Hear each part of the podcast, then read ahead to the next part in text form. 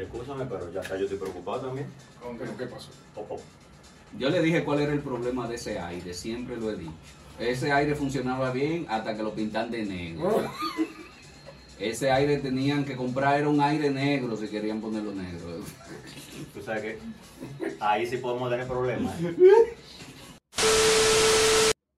Desde Space Cat Studio, esto es Multimedia Pop, la multimedia en temas populares. Populares. ¿Qué lo que? ¿Qué lo que? ¿Qué lo que? ¿Qué lo que? Vladimir Walkie. Señores, una vez más, sean bienvenidos a este su podcast favorito, el mejor de todos los tiempos, donde están los que son y los que no son, pues lamentablemente no están. ¡Wow! Vamos a empezar de una vez. Yo no le voy a dar mucha vuelta a esto. ¡Fuerte! Eh, eh, eh, eh, eh. Olmos, bebé. No hay papel para dibujar. La guerra ha dejado al país sin recursos. Tendrán que arreglársela como puedan.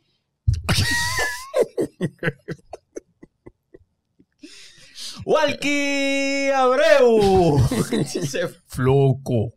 Floco. Floco. Recuerden el, el nuevo nombre de él. Esa es la serie de Bauhaus. Se llama. eh, la di- sí. Die Neue Zeit. Una nueva era. Una nueva era se llama Die Neue Zeit en alemán. Eh, trata de la escuela Bauhaus, fundada en 1919 y tiene mucho que ver con lo que es la sencillez del arte aplicado al diseño y a su vez las nuevas estéticas de tipografía. Y hablando de estética, ¿quién la presenta? ¿Mario Disla o Vladimir Columna? Yo creo que el más indicado para eso es usted que la conoce. Todos la conocemos, pero usted la ha tratado mucho a nivel profesional y personal, la igualmente que. Walkie. Pero vamos a presentar, no voy a decir su nombre, vamos a decir su nickname, su muy famoso apodo, digámosles en otro sentido, que también se puede decir, y es la muy famosa Maroba. Aunque ella no lo cree, es famosa, sumamente famosa, Wow. sumamente famosa. Estoy anonadada yo. Con Sí. que. ¿Con qué? Con que Maroba, Sumamente famosa. sumamente wow. famosa. Suma, Figura. Wow. sumamente famosa. Bueno, Lo que sucede es que tú no lo quieres entender así. para que entiendan de Maroba y ella misma comience a hablar de ella, de ella, Wow. Eh, Maroba es diseñadora gráfica, por supuesto, como base, pero es experta en lettering y tipografía. Yo me voy a tomar estos momentos para expresarme. Cuando yo conocí a Maroba, yo me quedé totalmente sorprendido de cómo ella Epe, epe. concebía. Ah, Ya empezó, tú ves. Este, Yo te dije que él no se iba No, a no, estar desde que yo hablo, él se emociona. Él no iba a estar tranquilo un rato. Cómo ella fabricaba tipos móviles a mano para realizar impresiones aplicadas al diseño gráfico. Y yo me quedé, literal, no puedo hacerlo, pero así. Por supuesto, el conocimiento que ella tiene de la parte tradicional hasta llegar incluso a la digital, de lo que es tipografía y el lettering, es realmente sorprendente. Y nos sorprende también que no solamente ha sido la pionera en República Dominicana en el arte de lettering y lo ha popularizado a nivel de ilustración y de muralismo, sino de sus conocimientos de lo que es la tipografía. De verdad. Loco con tu trabajo. De verdad. Y Gracias. con el placer de conocerte hace tanto tiempo como persona y como amiga, un placer tenerte aquí. Que tenemos que decir aquí, estamos en caso de mujeres, pero por fin ya la segunda mujer que tenemos aquí en el programa. Sí, por suerte. Sí, sí, por cierto. ¡Empoderamiento femenino! No, mira, es de verdad que un honor para mí estar aquí con ustedes. Eh, estoy un poco anonadada con tu presentación, gracias. Eh, y tengo que mencionar que también a ustedes los conozco hace un tiempo ya y los admiro bastante. Mm, por su trabajo artístico y también por su calidad humana. De verdad que sí. Wow, gracias. Wow, qué bueno. Gracias. También, hay que reconocer que no es solo la pionera, sino que también fue educadora porque daba unas charlas, ¿no? Para concientizar a esa persona entre la diferencia que existía entre una cosa y otra, que, Sí. que muchas veces los límites no estaban como claros. Y, Sí. y tanto el, eh, no, la- el, el cliente como, como muchas veces algunos diseñadores, Sí. pues como que no, no entendían bien la diferencia entre, entre una cosa y otra. Sí, para aclarar un poquito más la presentación de mi querido aquí, Warner. Ella, ella está nerviosa. Increíblemente. Yo, eso, eso se me sorprendió más. Eh, Eh, sí, aunque ustedes no lo crean, yo le tengo un poco de miedo a los micrófonos. Pero de aquí a dos minutos se me pasan. Entonces, para mezclar un poco lo que ustedes dos acaban de decir, eh, de profesión, yo soy diseñadora gráfica, egresada de la UAS, y también soy máster en diseño editorial por el Instituto Europeo de Design en Madrid. En ese máster, aunque era de diseño editorial, nos especializamos más en tipografía, porque yo siempre he dicho, nos daban más clases de tipografía que de diseño editorial. Era una cosa increíble, o sea, desde tener un profesor solo para tipografía de tipos con tipos móviles, un profesor para tipografía para libros, otro de tipografía para póster, otro profesor de tipografía para revista, o sea, y eran todos eh, profesores muy reconocidos allá en España porque se especializan en tipografía, ¿no? Y para mí eso fue lo máximo. De por sí decidí tomar ese máster porque tenía la necesidad de aprender mucho sobre tipografía. Porque antes de irme allá a estudiar y estando aquí trabajando en agencias de publicidad, yo sentía como esa falta, ¿no? Como que necesitaba saber bien de dónde venía todo para poder entenderlo de una manera más amplia y como más fácil para yo poder hablar de eso y poder aplicarlo a mi trabajo. Eh, qué bueno que, que mencionas, ¿no? Que tú sentías la necesidad de, de- de obtener nuevos conocimientos, Sí, sí, sí. porque tú ya trabajabas aquí y te iba más o menos bien, o sea, tú estabas estable en un trabajo y después tú dices, no, voy a dejar todo Sí. y me voy a ir a España a seguir estudiando. Sí, que, bueno, ahora mucha gente me conoce por las redes sociales, pero poca gente sabe que yo trabajaba aquí antes como diseñadora y en alguna ocasión también como directora de arte en agencias de publicidad. Y aún trabajando en agencias de publicidad eh, y teniendo mucha responsabilidad a nivel de diseño, muchas veces yo me sentía como que, pero que la tipografía no entiendo del todo ni con esa seguridad de decir, yo puedo utilizar este tipo de letra en este proyecto, ¿no? Eh, entonces yo, yo misma sentía como ese vacío. Decía, no, es que yo tengo que aprender más de esto, pero ¿dónde yo puedo aprender de esto? Porque aquí en Santo Domingo, en las carreras universitarias solo tenemos, me parece que una asignatura de tipografía y a mí me parece que es muy poquito, o sea, no una sola clase no es suficiente para aprender todo lo que conlleva el recurso, diría yo, más importante dentro del diseño. Ciertamente. Y eso te hizo entonces aprender algo que es la diferencia básica que tú quieres puntualizar todo el tiempo Sí, y que la gente debería comprender. Es lo mismo tipografía que caligrafía y ambas son lo mismo que lettering. no, son familia. Ok, ¿qué tipo de familia? ¿Primo, tío, cómo es? Yo siempre digo son ¿Quién viene primero que quién? Son La, primos. la ortografía primero.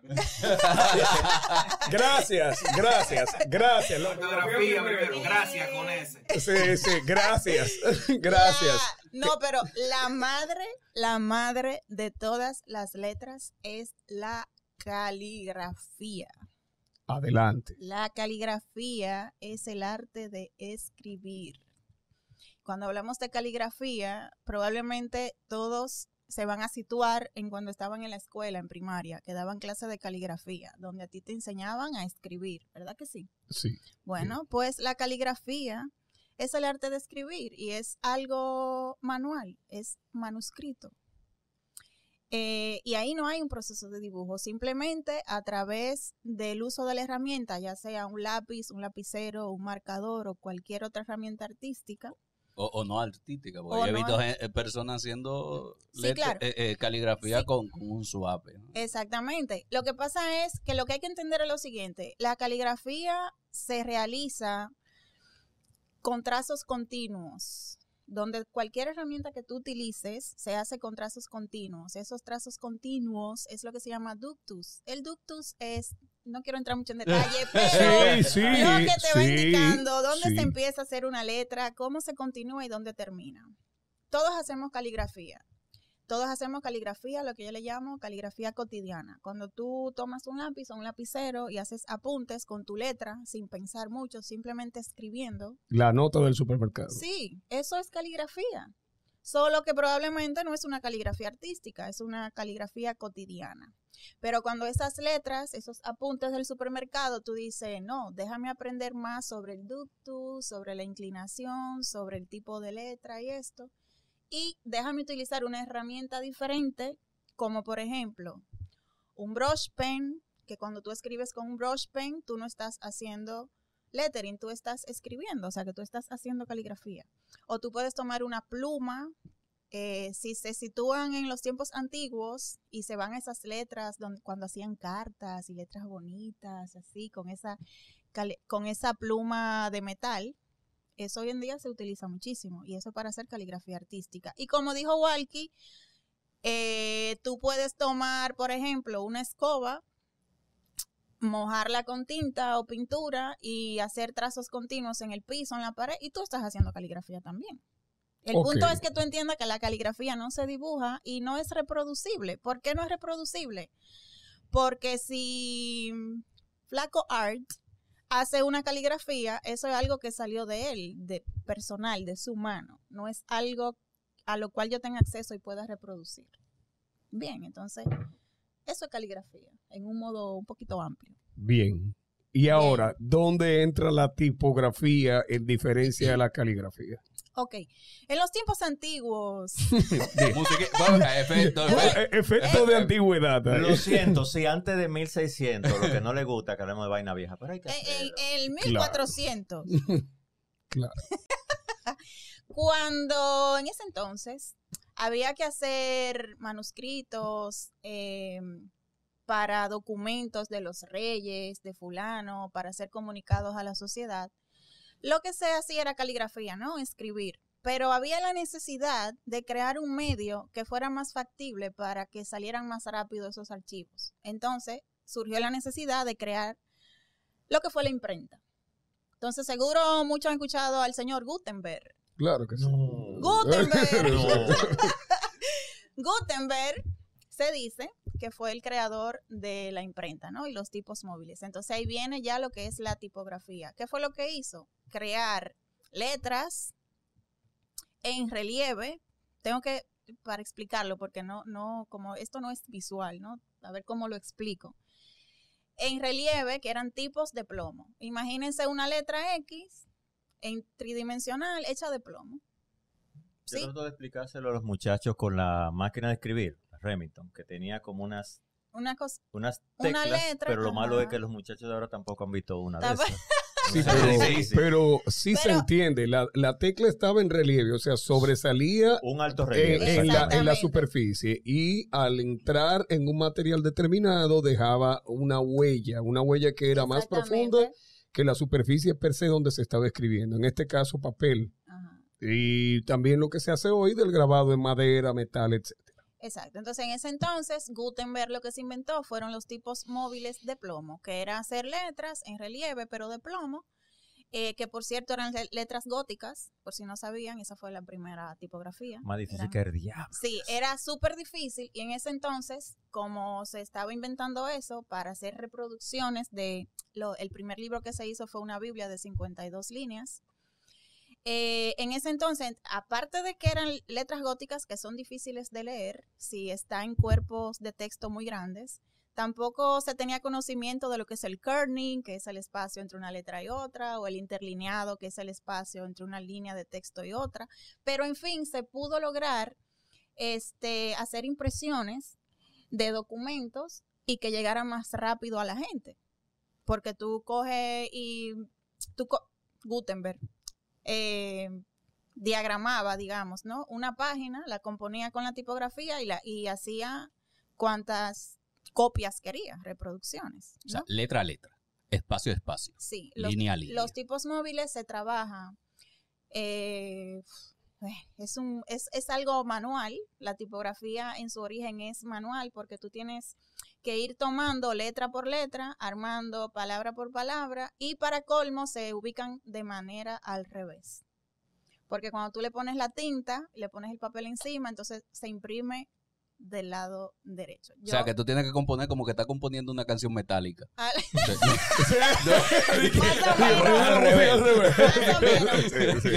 Tengo que mencionar que yo aprendí todo eso de tipografía de tipos móviles y la historia con mis profesores del máster, que muy conocidos en España por tener un- el portal más reconocido e importante allá en Europa de habla hispana, que son unos tipos duros.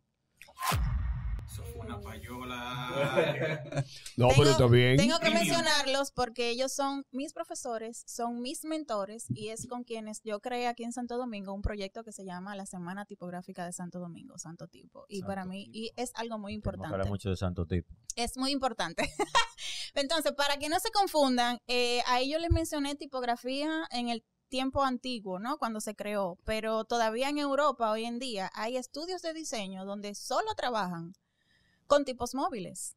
Ahí tengo que mencionar el taller de mi mentor, de Roberto Gamonal, que es parte de Santo Tipo, que tiene un taller en Madrid eh, que se llama Familia Plomes, donde ellos trabajan con tipografía móvil. O sea, en Europa todavía tú consigues estudios como ese, donde trabajan con tipos móviles, o sea, con tipografía a la antigua. Y para que mejor entiendan, hablando en la era digital, la tipografía son esas letras que tú cuando estás escribiendo en el celular, por ejemplo, en el WhatsApp o poniendo un comentario en el teléfono, esas letras digitales, eso es tipografía. Y por supuesto, las que están en la computadora. Eso para mí es la manera fácil de que la gente entienda lo que es tipografía. Por ejemplo, cuando tú enciendes tu computadora y tú entras a Word, por ejemplo, una de las primeras que te va a salir porque viene por defecto es la Arial. Yo Sí. creo que todo el mundo conoce la la Sí, Arial. sí. Pero la Arial, si igual que enciende su computadora, también tiene la Arial. Y así Vladimir, y así cada uno. Entonces la tipografía es reproducible porque son archivos, en este caso hablando de la era digital. Y esos archivos se pueden eh, instalar en las computadoras. Hay tipografías que son gratuitas y que vienen por defecto en las computadoras, pero también hay tipografías que tú las compras porque hay diseñadores tipográficos que se especializan en eso, diseñan la tipografía, la programan y la venden. Entonces la tipografía es reproducible por cualquier persona que tenga ese archivo tipográfico y pueda simplemente textear e imprimirlo. A diferencia de la caligrafía, que es algo hecho a mano y que es a mano, o sea, es antes- algo único, la caligrafía es única. Antes de, Única. de entrar ya en tu especialidad per se, a mí me gustaría que, ya que estamos tocando lo de la tipografía, la gente entienda Ajá, la diferencia y es mi preocupación como mercadólogo, la preocupación de mis compañeros acá en la parte de diseño y la estructura de lo que es el material POP y demás. Por favor, ¿podrías en lenguaje simple decirle a la gente que no todas las tipografías, por más que estén de moda, pegan en todas las marcas? ¡Guay! ¡Qué bueno que vamos a hablar de Please. Lo que pasa es que hay un mal uso. Que algo esté de moda no quiere decir que tú tienes que utilizarlo O que sea en bonita. todo. O que sea bonita. Papyrus. Porque aquí no estamos hablando solo de un término estético, de está de moda, qué bonita, déjame utilizarla. Aquí tenemos que hablar de la forma y la función tipográfica. Comunicación. Comunicación, concepto. Concepto. Entonces, ahí es que viene Dios. eh, la importancia de tener conocimiento sobre la tipografía, ¿no? Eh, como uno de los elementos principales dentro del diseño y más comunicativo, porque no solo la tipografía no solo es textual, o sea, no solo es por lo que dice la palabra, sino por lo que comunica la forma de la tipografía. Podríamos decir que, que la tipografía también tiene que ver mucho con la voz que tiene eh, Es- el, el producto o la marca que tú estás trabajando en ese momento. Claro que Claro. sí. La voz de la marca y del producto y la propia voz que tiene la tipografía como tal.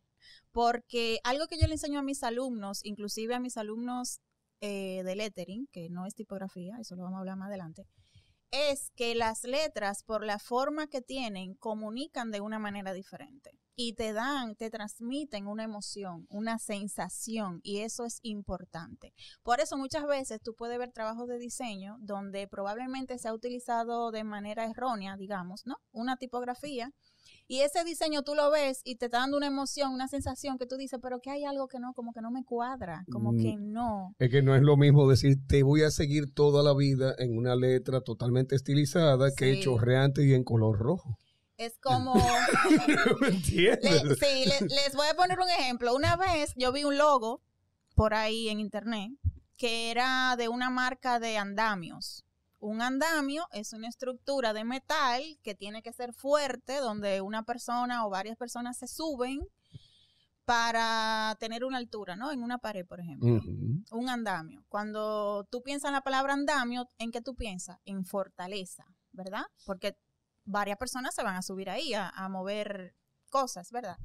O a pintar. O a- sí, nosotros lo que hemos pintado paredes, Yo ¿verdad? bailo- yo te bailo Los los andamios. Entonces, tú piensas en andamio, esto es un ejemplo, y te tiene que dar fortaleza, ¿no? Y eso que yo vi que decía andamio, que era un logo, estaba hecho con una tipografía que era súper light, light, finita. Y yo lo que pensé fue, ese andamio se va a caer Claro. ese andamio se va a romper. ¿Por qué? Porque tú tienes que, ahí viene el tema del concepto. ¿Qué tú quieres comunicar? ¿Qué te quiere comunicar ese logo? ¿Qué te quiere comunicar esa marca, ese póster? Eso, ¿entiendes? Sí, Entonces, y, y, y también hay, hay personas que podrían decir, o, o de lo que están bien, verán este, este capítulo, o en cualquier otra situación, que podrían decir, bueno, ella está hablando desde su experiencia como, como diseñador, como Mm. tipógrafo, pero ha- hay rechazos que se crean que tú no necesariamente tienes que saber por qué, que era lo que tú decías ahorita, ¿no? que tú ves, tú, tú ves un arte y tú dices, no sé, pero no Mm. confío en esa marca. hay algo que no. O, o, o, o, o simplemente la, la eliminas, ¿no? Sí, Tú- la desechan. la desecha. Yo, bueno, también yo, yo estoy muy pre- prejuiciado por, por, mi, por mi profesión, pero yo compro etiquetas y compro diseño. Yo voy y veo un empaque bonito y digo, hey, ¿qué- ¡Qué este? lindo! Va, y me lo, y me lo llevo. Me ha eh, pasado eh, con los vinos.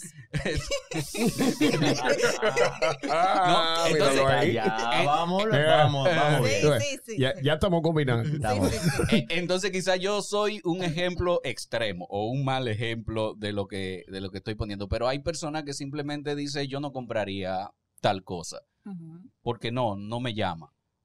Y, y ese es el primer contacto y parte importante tiene que ver eh, la tipografía dentro de, de esa presentación. Sí, mira, eh, hablando de, volviendo a- al inicio de, de la pregunta de Vladimir, el tema de, de las modas, de Ay. que qué bonito, que se ve, qué sé yo qué. Algo que yo hablaba los- el otro día en mi Instagram. Eh, ahora con el tema del término aesthetic, Ay, en español, Palabrita. aesthetic, ¿verdad que sí? sí, ay, esa palabrita. Em, ahí te salen por ahí en Instagram principalmente eh, publicaciones de aplicaciones que dice fuentes a estéticas. O sea, tipografías a aesthetic, ¿verdad? Y yo estaba hablando en mi Instagram diciendo, eso no se llama tipografía aesthetic. No se llama así. Lo que pasa es que ahora todo lo que fuera del común, vamos a decir entre comillas, Ajá. común, tú le quieres decir aesthetic. Mm, Ah, Maroba se ve aesthetic porque ella se viste diferente. Pero mm. en la tipografía, cada tipo de letra tiene un nombre y no se llama Sigue siendo común porque ellos están creando sus su nichos de, de, de antiestéticos. O sea, al final se convierten en, un, en una masa. Está bien lo antiestético a nivel personal, de imagen o lo que sea, pero a nivel tipográfico no. No, eh, A nivel tipográfico, esas letras que le dicen a aesthetic ahora se llaman tipografía tipo display o tipografía display. ¿Qué quiere decir eso? Que son tipografías que por la forma, la estructura y la anatomía que tienen, se deben utilizar solamente en titulares. Que no tienen a veces ni siquiera estructura. Anoten eso. Exactamente. A veces ni siquiera se entienden mucho. Entonces, un flow medio decorativo. exactamente. Que caía Sí. mucho en la, la familia rotulación, más bien sería como un sub, un subgrupo de No, rotulación. es, es- es- es más bien como la decorativa, porque La decorativa. la- la están usando para, como para un único uso, porque son de esa forma y, y ya. Eh, y no te creas, hay tipografías que son sans serif, o sea, que no son decorativas, son simplemente sans serif. Estamos hablando de letras de palo, de palo seco, seco. Sí. que son diseñadas para que sean tipo display. O sea, que no necesariamente una tipografía tipo display es solamente decorativa. Lo que pasa es la estructura. Sí, claro, esa es la aesthetic, la quieren encajar dentro. Sí, la eh, no, eh, eh, la carita de nuevo, ¿cómo es? Dilo, Es que eso me salió natural. eh, que sí, te salió, sí, se vio, se vio, Ah, se vio, no, es que se vio como aesthetic. Fuentes, te sale, te sale así, fonts. Oh, aesthetic Aesthetic fonts. Display, display fonts. Que son, como dijo el chico allí, el chico. Esas aesthetic que están de moda son eh, muy ornamentales. Tienen una forma. Entonces, son display porque se diseñan para que se utilicen en cuerpos grandes, en titulares. Cuando estamos hablando de cuerpos grandes, en medios de impresión, porque no es lo mismo tú utilizar tipografía para medios digitales como para medios de impresión, son cosas diferentes. Señores, este, este tema es muy extenso. No, pero no Eh, importa. Expláyate, dale, dale, Ay. dale. Espérate, espérate, déjame, espérate, déjame aprovechar y mencionar, porque es que poca gente sabe la verdad. La maestría fue diseño editorial para medios impresos y digitales. O sea, que aprendimos a utilizar la tipografía y a diagramar para medios digitales y para medios impresos, que son cosas diferentes. Entonces, a nivel de impresión, las tipografías aesthetic, o más bien Sonó de nuevo, ¿eh? Sonó. tipo display, tipo display que son para utilizarse más bien como titulares, tienen que utilizarse a partir de 36 puntos en adelante. Los que trabajan con tipografía saben que la tipografía es por puntaje, ¿no? Entonces, en medios, di- en medios para impresión, las tipografías display se utilizan de 36 puntos hacia arriba, o sea, para titulares, no para cuerpos de... ¿Cómo? Espérate, espérate, que que yo no, no puedo dejar de hacer esto. ¿Cuánto detalle? ¿Cómo es que le dicen la tipografía ahora? Aesthetic. No, no. de- Ya, ya creo que debemos hacer un corte, No. varios cortes, no, donde ella diga aesthetic, Sí. aesthetic, aesthetic. en las- sí, Pero eh, tú sabes por qué hay una discusión. eh, tú sabes que tengo alumnado y personas a quienes les imparto clases a donde dicen que una de las razones por las cuales no se enfrentan a leer grandes volúmenes de texto, dígase libros, aún sean digitales, es porque esa tipografía no les llama la atención. Les explicaba la importancia de la Times New Roman y el uso del serif. Les explicaba que en cuerpos amplios era necesario. Pero que lo diga la profesional. ¿Por qué? ¿Por qué? ¿Por qué? Ok, ¿por qué? ¿Por qué? Empecemos por la clasificación tipográfica. Por lo general, cuando un diseñador Viene clase.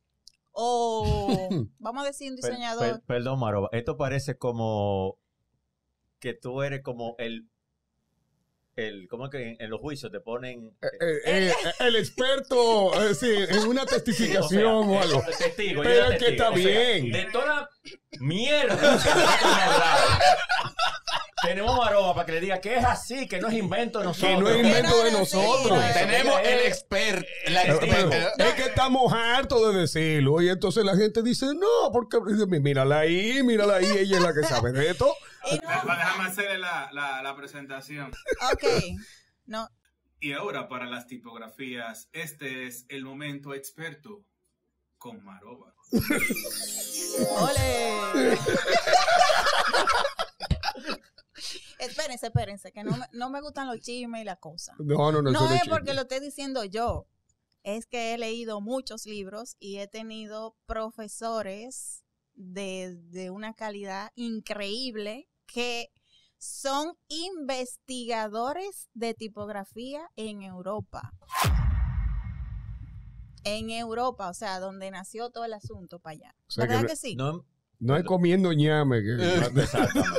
Per- perdón por... No, ya me No voy. es porque lo estoy diciendo yo, o sea, no quiero que suene Maroba es la que sabe de esto, no, es que he estudiado, he leído bastante. Yo en la maestría nos enseñaron tipografía para todo, pero yo me ocupé por mí misma de seguir investigando, de seguir leyendo. Todavía hoy en día yo sigo leyendo, e investigando, aprendiendo. Entonces, lo que yo siempre le digo a mis alumnos, investiguen y lean y busquen fuentes confiables. Dios. ¿Quién dijo tal cosa? Fulano, sí, pero fulano eh, o fulana. eh, dime, ¿lo aprendiste en Instagram porque lo leíste en un post o te Sí. pusiste a estudiar? Frases ¿En que dónde? Einstein nunca ¿En dijo. En, ¿En dónde? en Instagram, Frases que Einstein dijo. en un post. Fulano me dijo. Fulano, dijo, Fulano no, me no, dijo. no es un Mi- asunto de que fulano Mi dijo. tía, No, no, mi no, tía no. lo vio y me dijo que estaba bonito. No es- yo siempre, o sea, siempre me, me gusta aclarar eso. O sea, no es porque lo vi en un post de Instagram, no es porque está de moda, no es porque es que tengo años leyendo, buscando, investigando y con profesores que son mis mentores, ¿no? Que son, bueno, investiguen. Maroba, Espérate, espérate que yo no he Ah, respondido. ay. Ya deja que ella me termine con lo del Eso- texto eso con serif y, y- y- Eso fue un paréntesis. ese fue el intro. Sí, eso. La pregunta de Vladimir.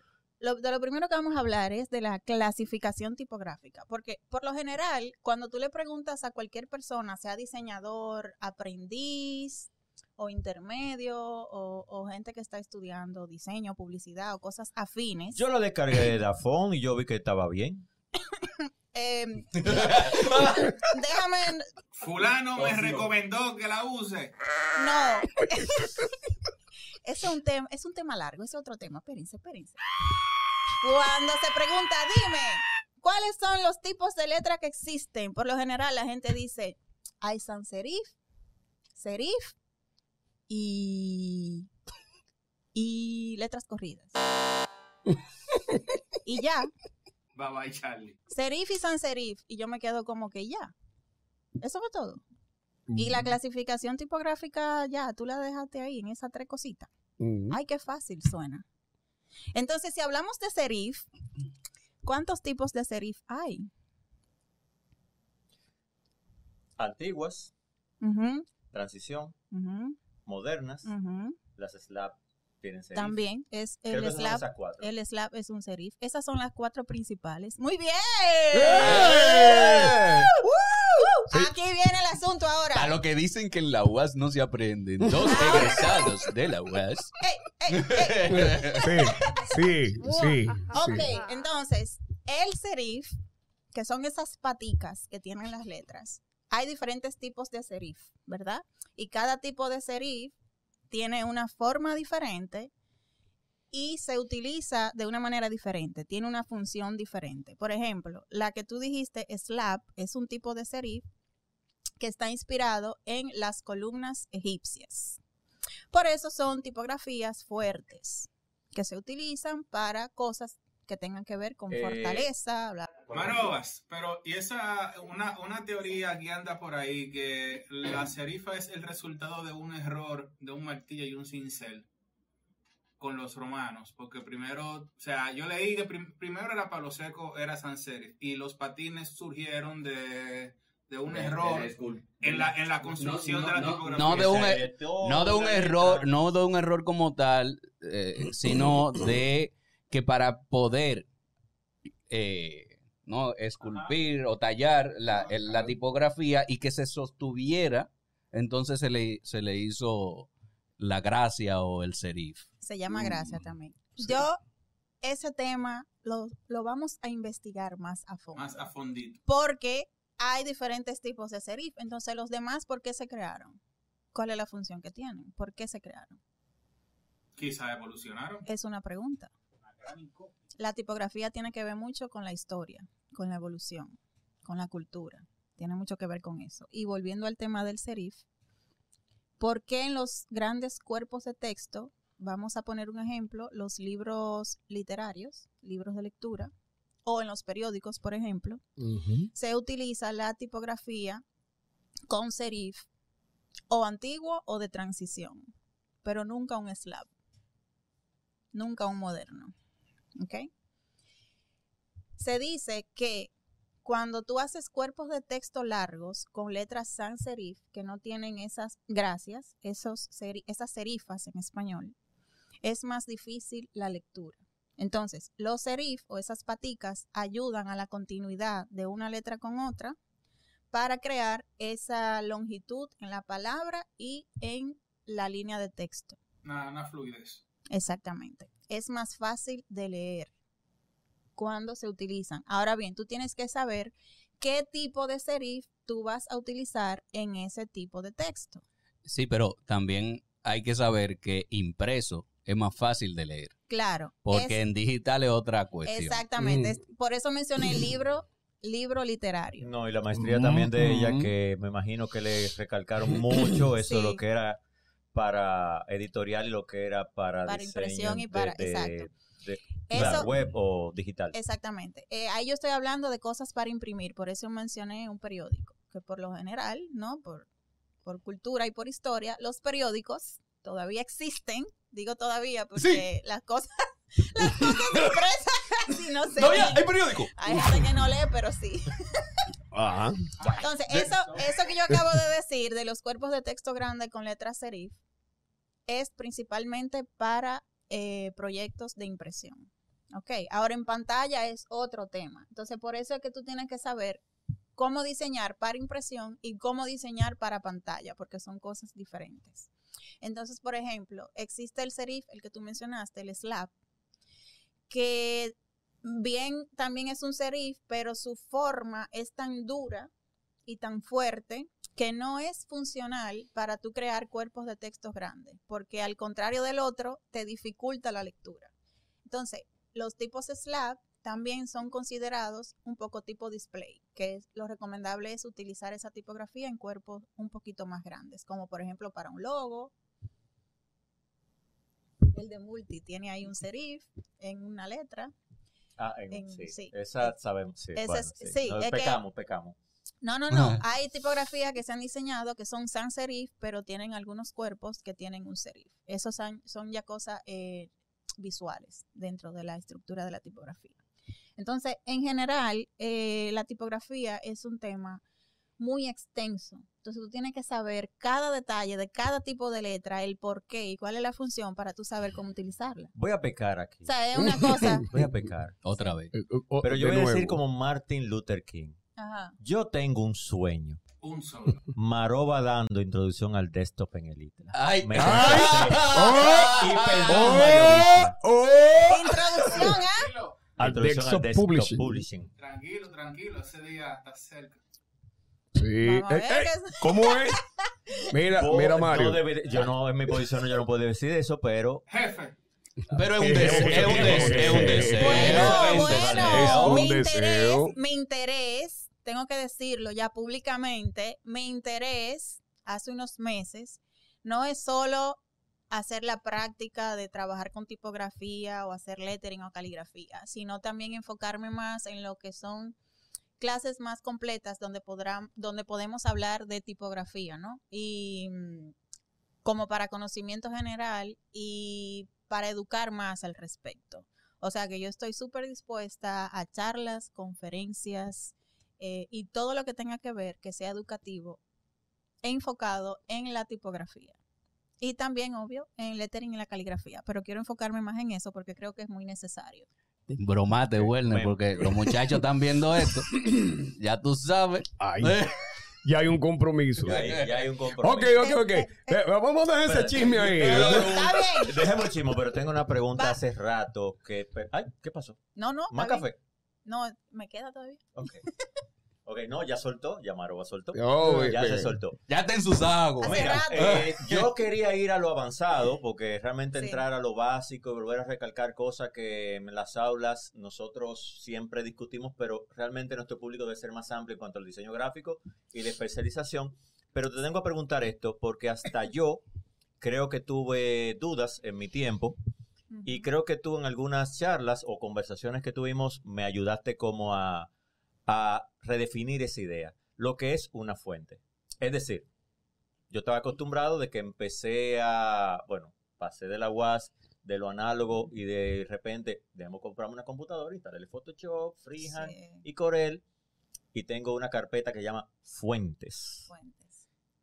¿Cuál es la diferencia entre fuente y tipografía? Ok, yo me acuerdo cuando tú me hiciste esa pregunta en el ITLA. Y es una pregunta muy fuente. también. Muy fuerte.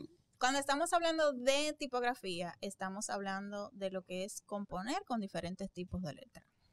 Bien, cuando hablamos de componer con tipos de letra, si nos vamos al tema antiguo, estamos hablando de los tipos móviles, porque se hacen composiciones, como dijimos ahorita, letra por letra, pero también hacemos composiciones de textos en la computadora, porque cada vez que tú vas texteando, tú estás componiendo un cuerpo de texto, ¿verdad que sí?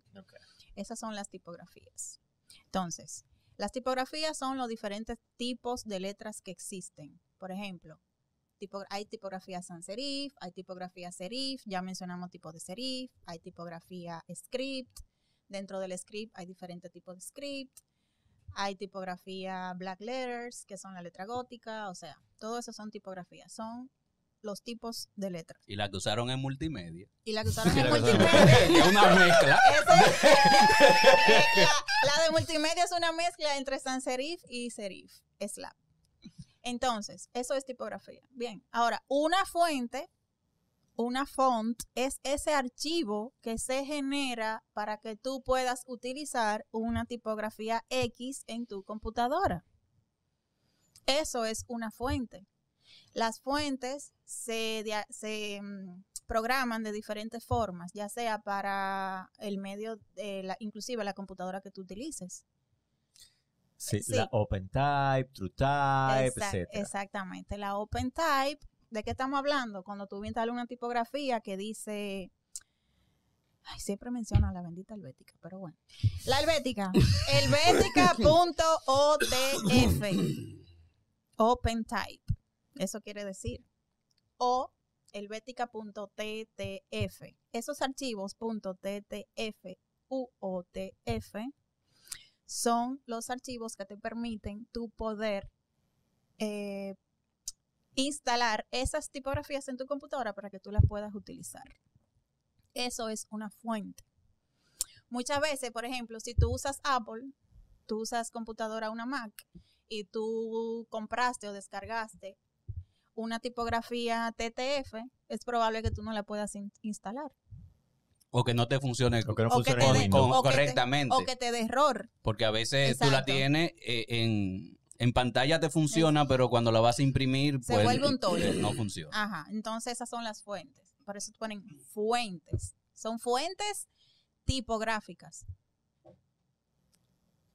Esa es una manera, diría yo, fácil. Sencilla de entender. Fácil de entender. Fácil. Ok, Sí, no, yo pero me ahora- imagino gente en la casa como...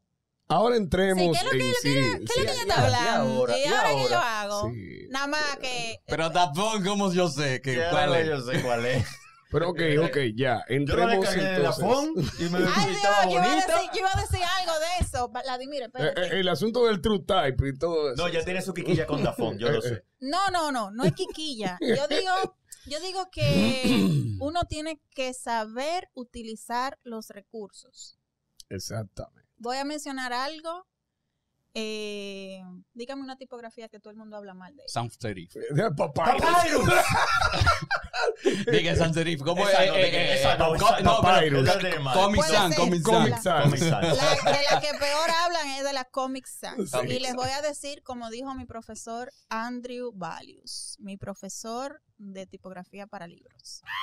Un saludo a Andrew Bailus. Tenemos una cerveza pendiente. Andrews. Valius, él estaría encantado de venir aquí a beber cerveza. Eso suena como nombre de, de profesor de, de Hogwarts. Búsquenlo, sí, Andrews sí. Valius, y Sí. se van a sorprender de ese Patronus. pana. Búsquenlo, Andrews Valius, este pana es una eminencia. Exirminius Papyrus. De por sí, de por sí, de por sí tiene una fundición tipográfica. Duro. Sí, o sea, como dijo el profe, no es que hayan malas tipografías. Dilo, dilo, dilo. Ponle Dilo. musiquita, ponle musiquita para la segunda Dilo. parte. Hay- No hay es que una- haya malas tipografías. Espérate. No, ok. ¿Dónde está? Deja maroba. Estamos hablando, hablando de la Comic Sans. No es que hayan malas tipografías, es que hay malos diseñadores. Es el corte. Damas y caballeros, ha sido la entrevista. No, mentira, mentira.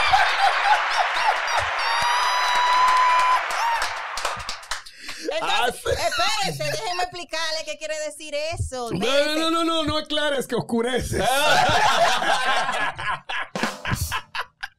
No quiero chismes. No hay malas tipografías, es que se le da un mal uso. Exacto, Se le da un mal uso. exacto. La Comic Sans, lo primero es que si la gente investiga por qué y para qué y cuándo se creó la Comic Sans, quizá la ven de una forma diferente. No te estoy diciendo que es la mejor tipografía del mundo, no, tiene su, su, su cosita. Ah, pues Cuando yo estaba en octavo, eso era un flow. Lo que pasa es que la Comic Sans se diseñó especialmente para niños. Es que eran, es que eran como 14 nada más que tú puedes utilizar. Entre esas estaban la Comic Sans. El tiempo que. Yo me acuerdo de Windows 90. y- Perdón. De Windows 90. Viene bien, bien, se le va a ver la edad. Pues, Deja que de- tú le deja cambiabas la apariencia a los menús, a todo lo que eran las carpetas, que tú elegías la tipografía que podía hacer. Perdón, Ahí, Maroba, estar ahí en. No, está bien. Cuando ella pensaba en estudiar, Viejo. estaba yo aprendiendo tú- Windows. Tú estás hablando de Windows. Había un programito llamado Banner. Yo, que eso es mucho yo más viejo todavía. Pero no hablemos de eso. Señores, señores, ok, ok. A la persona, a los diseñadores que usaron mal la tipografía, no es que usted es un mal diseñador, es que usted está en proceso de aprender. Siga aprendiendo. No, déjeme terminar con la Comic Sans, que la, la odian mucho. Pero la Comic Sans es, dice, es una tipografía dirigida a niños. A niños. Y especialmente para pantalla. Entonces, si tú vienes y usas la Comic Sans para el logo de Multimedia Pop, hay un problema. Porque Multimedia Pop es un, es un podcast para niños.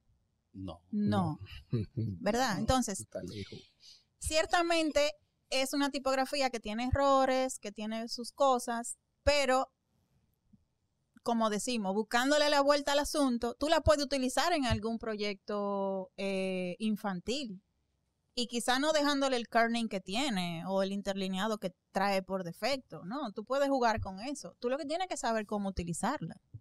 No te estoy diciendo que la use, te estoy dando un, te estoy abriendo un poco, ¿verdad? Porque hay otras que pueden funcionar. Señores, yo lo que estoy asustado, yo estoy pensando de que, diablo, duramos como dos meses atrás de Maroba y cosas. Y cuando viene a ver, fue que vio el logo de nosotros, dijo, yo no voy a ir para un podcast. No, no, no, no, no, no. No, no, no, no, no, no, no. Es lo que quiero decir con todo esto de hablando de la Comic Sans es que yo digo que si cada uno investigara un poquito y le buscara el, el cómo y el por qué a las cosas, las cosas fueran distintas. Entonces, como diseñador o como aprendiz o como estudiante o lo que sea, leer es bueno, señores. Investigar es bueno. Pero ahora la gente es muy vaga. repi- repite eso. de Ay. Dios mío. Leer es, Leer. leer es bueno, investigar es bueno. No le tengas miedo a, a comprarte un buen libro de tipografía que es de 300 páginas y sentarte a leer. Eso a- es, eso el es rico y, delicioso. Eso es delicioso. Mario, Mario, stop. Breathe. Give and receive. óyeme, óyeme. Leer. Ok, ok, pero ya entrando ya eh, eh, realmente en lo que Sí, tú sí, sí. eres la experta y te has especializado mucho más. La que sabe. Lettering. Ay. ¿Qué es el lettering? No se pongan celosos, señores. La que No. sabe. Bien, No, ah, bueno, duélale a quien le duela, Ay. es la pionera conocida en la actualidad como la persona que realmente ha hecho un enlace o un puente entre las muchas marcas y el público que, de una forma u otra, en el punto de venta ha visto el arte en vivo, la diferencia de, de algo que está impreso, de alguien que te está trabajando en vivo con un proceso estético muy especializado denominado lettering, pero yo no voy a definirlo. Dale, No, no, y, y- y el acercamiento que han tenido entonces las marcas Las marcas, Sí. y también el mismo público claro. a través de ese puente ¿no? que se ha creado entre todo ese proceso que, que Maroba no ha venido realizando, que son de eh, personalizar eh, productos. Productos. eh, no, bueno, nada.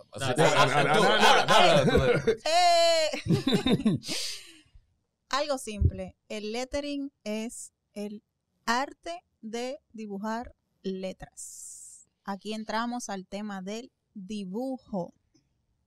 Aquí vamos a dibujar Con la mano. letras con la mano, con la mano. Valga la redundancia para dibujar. Ya sea de manera análoga o digital, tú estás utilizando, como dice Mario, Muchachos, dibujar. que la letra, Mira. bueno, que también la misma tipografía, antes de ser tipografía, fueron dibujos. Exactamente. Entonces ahí se llamaban lettering. Mira, para tú ser diseñador tipográfico, lo ideal es que tú tengas conocimiento de caligrafía y por default tú tienes que hacer lettering, porque para tú diseñar una tipografía y llevarla digital a la fuente y todo eso, tú tienes primero que dibujarla. Lo que pasa es que antes ese concepto no existía. Lettering, eso es un tema anglosajón, es un término en inglés, ni siquiera es un término eh, de, No, no, no. de Europa. No, no. ¿Ok? Entonces, eh, lettering es dibujar letras. Si tú eres diseñador tipográfico, tú tienes que pasar por el proceso de dibujo de la letra para poder diseñar, dibujar todos los glifos de una fuente tipográfica. Cuando hablamos de glifos, estamos hablando, si usan la- los programas de diseño en inglés, Los dice, dice glyphs.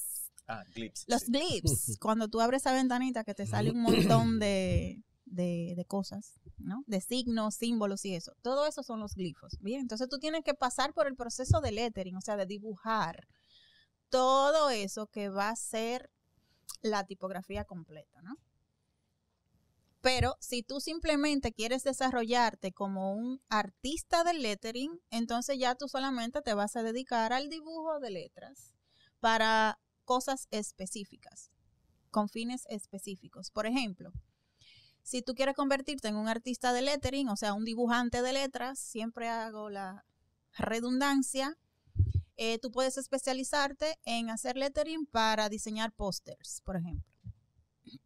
y va a ser un trabajo específico, porque tú vas a dibujar la letra específica que van en ese póster y listo. Esa letra no se van a reproducir, no nada. Simplemente un dibujo como cuando tú dibujas una caricatura, por ejemplo. Así de simple, eso es lettering. Pero a, a veces, a veces resulta difícil reconocer ¿no? la diferencia, o sea, después de realizado el trabajo, la diferencia entre el lettering, la tipografía y la caligrafía. Quizás de ahí es que la gente, porque eh, eh, castigamos, castigamos mucho a, a- Es- no al público diciendo sí. que no saben diferenciar. No, no, no, no, Pero a veces, a veces es difícil porque a veces tú haces un lettering que parece caligrafía.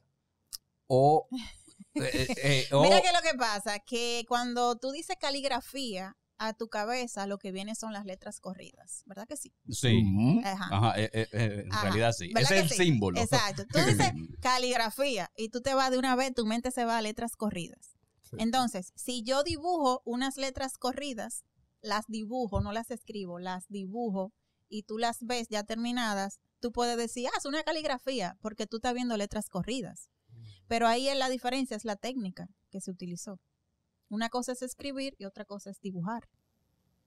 Entonces, con la caligrafía tú tienes limitaciones, vamos a decirlo. Con el lettering no, el lettering tú lo puedes hacer donde sea, del tamaño que sea, Con la variación que sea. con las herramientas que sea. La caligrafía, tú necesitas herramientas artísticas muy específicas para tú hacer. Estoy hablando de letras corridas, ¿ok? De letras corridas. Entonces, por eso la confusión. O, por ejemplo, si yo te diseño, como hace varios meses, diseñé dos portadas para unos cuadernos, para unas marcas, con lettering. Fueron unas frases. Yo diseñé esas frases, las dibujé, fue lettering. Fueron letras dibujadas y esos cuadernos se imprimieron. Si tú tienes un cuaderno de eso a mano, tú puedes decir, ah, mira, el diseñador que hizo eso utilizó tipografías e hizo una composición y lo imprimieron. Porque tú no sabes de qué manera fue. Pero fue un dibujo de letra. No fue una tipografía que está en la computadora.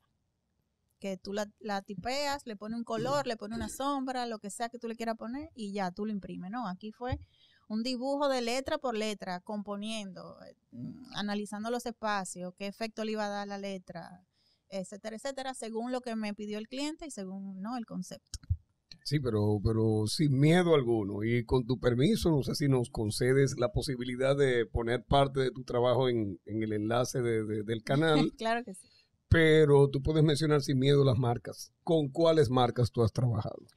¿En qué ámbito? Porque aquí viene el tema. El- Ajá. aquí viene el tema. Sí, porque Eh. Maroba pica. ¿Eh? Maroba. No, eh. Tenemos atrás de ella dos, tres meses, Lo de- pero tengo es por, pregunta es ahí por- ahorita. es por su, Sí. es por su complicada agenda que, que no Bueno, ok, pero yo lo que digo es que no solamente trabajar en puntos de venta, Ajá. sino también con cuáles marcas tú has trabajado en la orientación, Sí, en- eh, de- mira por qué de dije- nuevos productos. y Sí, demás. mira, mira porque dije, de- ¿en qué forma? Porque el lettering, yo digo que hay dos vertientes. Una es hacerlo como craft, donde cualquier persona, sea diseñador o no, cualquier persona puede aprender a dibujar letras y hacer cosas, hacer cosas artísticas, de crafting, ¿verdad que sí? Pero hay otra vertiente que es el lettering como medio gráfico en el diseño, como un recurso en el diseño. Entonces, como soy diseñadora, pero también soy artista, yo lo utilizo en las dos formas, en el medio craft y en el medio como diseñadora. Entonces, por ejemplo, en el medio craft, una de las primeras marcas que me contrató para hacer lettering y caligrafía en vivo para un producto fue una marca de agendas. Es una, unas agendas que no son de aquí, son de Estados Unidos, pero la traen aquí y me contrataron para personalizar agendas en vivo, con la gente ahí esperando. Y en principio para mí eso fue mucho miedo, porque yo estoy haciendo un trabajo manual donde yo no puedo dañar el producto, tengo que hacer algo que se vea estético, que se vea bonito, para que la dueña de esa agenda o el dueño de esa agenda le guste. Entonces, ahí digamos que es un poco craft. Pero también yo he trabajado para marcas donde yo pongo mi lado como diseñadora. Por ejemplo, el año pasado me contrató, ¿puedo mencionar marca? Claro. Sí, sí, sí, siéntete en libertad. Que aquí no nos patrocina nadie. Y si alguien quiere patrocinar, nos Ah, puede que- que nos contactar. patrocine. Con Digo, gusto. de marcas, de marcas, eh, Marcas, eh, eh, espere, espere, espere, eh, de marcas comerciales Mario, Mario. reconocidas y Eh, Eh, ¿Cómo eh. se dice? Ah, de- te- tengo que salir de este camión. No sé. Ayú- ayúdenme. No, no, ayúdenme. no. Que tenemos 711. Déjame salir del camión de esta, de esta manera. Tenemos 711, el mejor patrocinador. El mejor patrocinador del mundo, de la bolita del mundo. ¿No? Donde no ha brandeado Sí, de sí, cabeza sí, a sí. pie. Sí, Bien. sí, pero lo, lo que queremos decir es que no so- eh, que actualmente tú puedes mencionar cualquier marca de las que reconociblemente Sí. siempre trabajan con patrocinios, así que no hay problema. Esto De es. las marcas tradicionales. Ese era el punto. Sí, no, aquí estamos hablando de mi trabajo. Vamos sí, a aclarar. claro, claro. Por ejemplo, eh, una de las primeras empresas que me contrató para hacer un lettering digital para una campaña para el Día de los Padres fue Agora Mall. Creo que fue en el 2016 o 2017, no me acuerdo. Y era un lettering digital. Ahí yo no podía venir como que, ah, para el Día de los Padres, déjame hacer unas letritas corridas, porque cuando se habla de lettering, la gente cree que nada más son letras corridas. Lettering es dibujar letras, todos los tipos de letras. Entonces, en ese, en ese como diseñadora, yo diseñé el titular para esa campaña de acuerdo ¿no? al concepto, a lo que se quería transmitir. Entonces ahí yo hice un trabajo de diseño de lettering digital para Agora Mall. Y por ejemplo, el año pasado me contrató el Banco Popular para diseñarle ocho portadas de cuadernos. Y ustedes dirán, ¿y qué tiene que ver con el Banco Popular? Bueno, el Banco Popular quería regalarle a los hijos de sus empleados cuadernos por la temporada escolar y decidieron eh, hacer frases motivacionales. Era dirigido a niños y jóvenes muy jóvenes. Entonces ahí yo tenía que pensar en, ok, estos cuadernos están dirigidos a niños y a jóvenes muy jóvenes. Yo tengo que pensar en qué tipo de letra, qué composición, etcétera, yo puedo para que funcione para esos niños. Yo no Comic puedo, Sans ahí, ¿sabes? no, no, no usé algo parecido. ¿Era para a- niños no?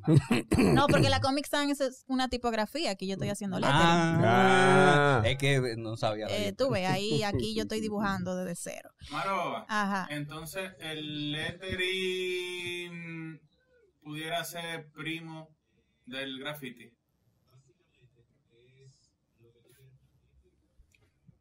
¿Cómo fue? Que si el lettering pudiera ser primo del graffiti. Es que hay otro El- sonido en el medio, no te Sí. apures. Dale. Ah, ok. No te preocupes. Se, se le El fue el celular a alguien graffiti. ahí. Está bien, está bien. Bueno, el graffiti tengo entendido que es una técnica artística, ¿no? Donde por lo general lo que utilizan son latas para pintar graffiti y hacen letras. Entonces, de cualquier forma que tú dibujes una letra, tú estás haciendo lettering, solo que enfocado a un concepto específico.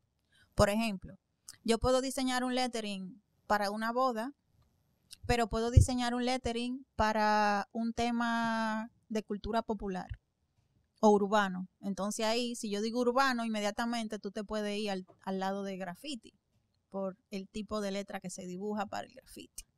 O sea que las letras también eh, no es solo la clasificación que ya conocemos, sino también la cultura. Tiene mucho que ver con la historia, con la cultura eh, y cómo van pasando eh, décadas, por ejemplo. Entonces sí, al final el graffiti, cuando tú dices graffiti, tú te vas de una vez a un spray, a una lata de pintura, que es una técnica. Pero si tú con el graffiti tú estás pintando letras, tú estás haciendo lettering porque tú las estás dibujando, las estás pintando. O sea que eso es, digamos, una manera de explicarlo. Es como cuando tú dices, ah, mira, yo quiero unas letras que tengan estilo los años 60 o 70. Tú de una vez te ubicas. Y dice, ah, de los años 70 las letras eran más o menos así. Entonces ahí ya es algo cultural, algo histórico, ¿no? Entonces, así mismo con el graffiti. No importa el medio que tú utilices, si tú dibujas una letra, tú la pintas con lo que sea, como yo le digo a mis alumnos, con lodo si tú quieres pintar una letra, con café si tú quieres pintar una letra, con lo que sea, tú la estás dibujando. Entonces el dibujo es algo tan simple. Un ejemplo que yo pongo siempre di que piensa cuando tú estabas en la escuela y te decían, vamos a dibujar una manzana, Tiene con café. con lo que sea. No, no, no, que me acordé de, de, de Montesino. Sí, Ah, con, sí, con café. un saludo a Carlos Montesino. Muy duro. Wow. Pana, Yo- pana. mira, yo tengo varios dibujos que me quedaron chulísimos con café. Profe, Carlos Carlos Montesino. Montesino. Sí. Ya, lo Carlos Montesino me dio un boche una vez. Ah, él es bueno, él es bueno, eh, te quiero mucho, pero sabe que eres bueno ahí dando unos boches bien. Eh, a mí también, a mí Bien- también. Bien, bien estético. A mí, a mí también me dio mi boche. Mira, debería, Sí. deberíamos invitar a Carlos. Mucha, mucha anatomía. Pues de hecho, Sí. cuando yo te conocí a ti, di que full, Ajá. tú estabas en, en clase de anatomía, tú estabas haciendo una tarea ahí con el fajado, con los lapiceros de, de colores y papel. Tú sabes, dibujando. Encerado. Dibujando en la UAS. Dibujando La la UAS era UAS. el diablo. Dibujando. Hablando de dibujar, Maroba, que Eh, eh, espérate, Yo- an- an- antes, antes, Ok, por sí, eso- favor. es cosa de costumbre, Espérense, déjeme, déjeme terminar lo de la manzana, que siempre me dejan A el la manzana. mitad. Sí, Ah, sí, aquí somos expertos en eso, cambiando Espérate. de tema, interrumpiendo gente, No, sobre todo yo. Yo soy experta también, yo soy experta. En mis, en mis charlas yo empiezo a hablar de una cosa, me voy por otra y después de lo que estás hablando ahorita. Entonces, la manzana. El lettering es como, imagínense cuando estaban en la escuela y te decían, dibuja una manzana. ¿En qué tú piensas cuando vas a dibujar una manzana? En algo medio circular, ¿verdad? En sí? Apple, ¿no? No, estamos hablando de dibujo de jamás. Espérate. Eso que se desayunó. El dibujo, tú vienes y dibujas la forma de la manzana. Le pones un ramito, una hojita. Tú dibujas una manzana, ¿verdad? Eso era lo que uno hacía en la escuela con un lápiz, dibujaba una manzana. ¿Y después qué tú hacías? Pintarlo de verde. Pintarla. De- O de rojo. O de rojo, o de rojo, porque es que a él le gustan verdes. Eh, Está bien, si te gusta la manzana verde, tú la pintas de verde. El punto, Es que yo la vi en la mata. Él no la dejaba madurar. no, espérense, no me, que después no me van a entender lo que quiero decir. Sí. Entonces, muy bien. Menor, ¿Qué tú hacías después? Pintarlo. pintarlo. Ok, ¿y con qué tú pintabas cuando tú estabas chiquito? Con crayola. Con crayola. Muy con bien. lápiz de color. Con lápiz de colores, con un lapicero, No Un había mu- sí, lapicero. con- sí. Y, y con el que, acuarela. y el que tenía un chinchín No, más no de cráneo le daba tonos grises. Perdón, en Vallaguana no llegábamos a tener No, todavía. estamos hablando de cuando uno estaba en la escuela. O sea, Sí. Sí, sí, pero tu tiempo de la escuela y los tiempos de nosotros quizás tienen Ay, Maroba, perdón, mira. no cierta creas, yo no- distancia. Yo no, soy de ahora, no En te. Vallaguana yo tenía compañeros que eran dos hermanitos que van a la escuela y compraban un lápiz y le hacían así, tap, toma tú ese y toma tú ese. Ay, Dios. Entonces, Sí. de lápiz de colores. Pero sí, está Tú- bien, pero eh, Tú eso... tienes que ver un programa que hicimos con Cristian Hernández. El aquí. que, le, el que le tocaba el lado de la borra era el favorito.